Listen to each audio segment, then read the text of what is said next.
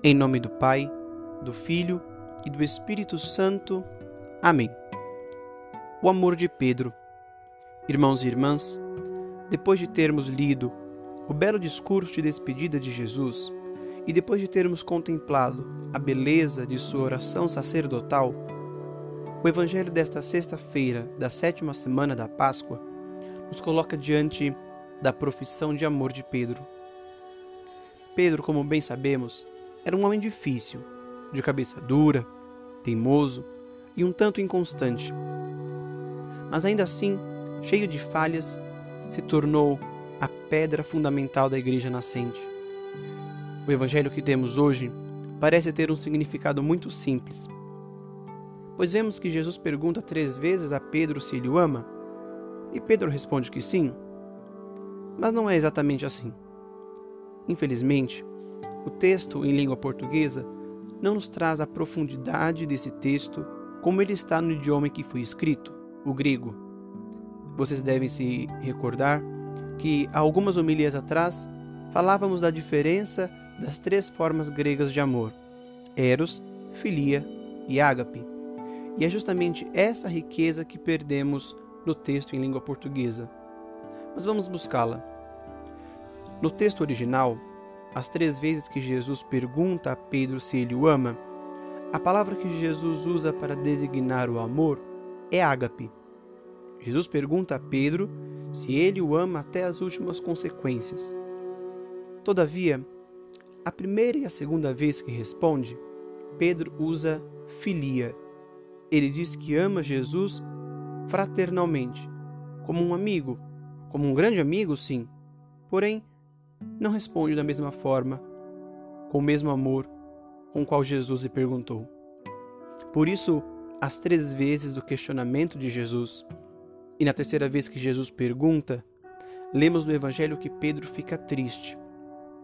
Triste porque compreende que seu amor é falho.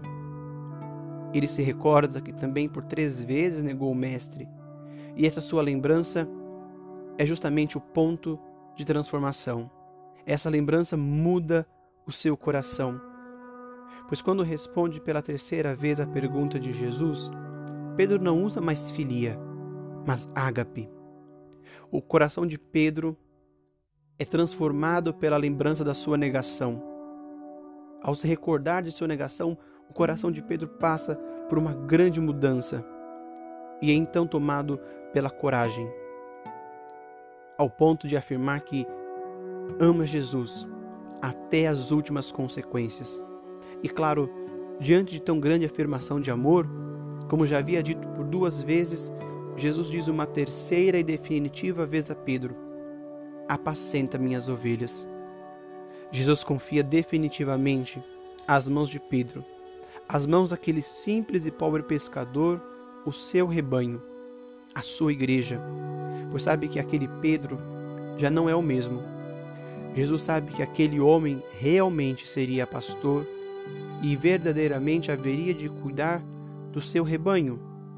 Jesus sabe que aquele Pedro é transformado, que a sua inconstância e o seu medo são transformados em coragem, são transformados em audácia. Aquele Pedro que outrora teme ser entregue junto com Jesus à cruz, vai definitivamente ser levado à cruz em outras circunstâncias, mas sem ser levado por amor menor. Pois o mesmo amor que hoje Pedro declara ao Senhor, Pedro vai professar e viver até a sua morte de cruz. Jesus também, no dia de hoje, se dirige a nós, como se dirigiu a Pedro, e nos pergunta: Tu me amas?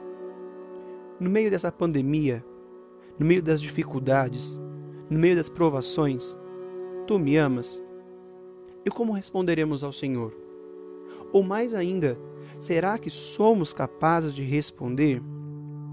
Será que realmente amamos o Senhor? E se sim, qual amor damos ao Senhor? Filia? Temos Jesus somente como um grande amigo? Ou ágape? Senhor, tu sabes tudo tu sabes que te amo até as últimas consequências. Peçamos a Deus que inspire o mais profundo e verdadeiro amor ao nosso coração. Senhor nosso Senhor, ou melhor, Jesus nosso Senhor, ensinai-nos a amar verdadeiramente. Amém.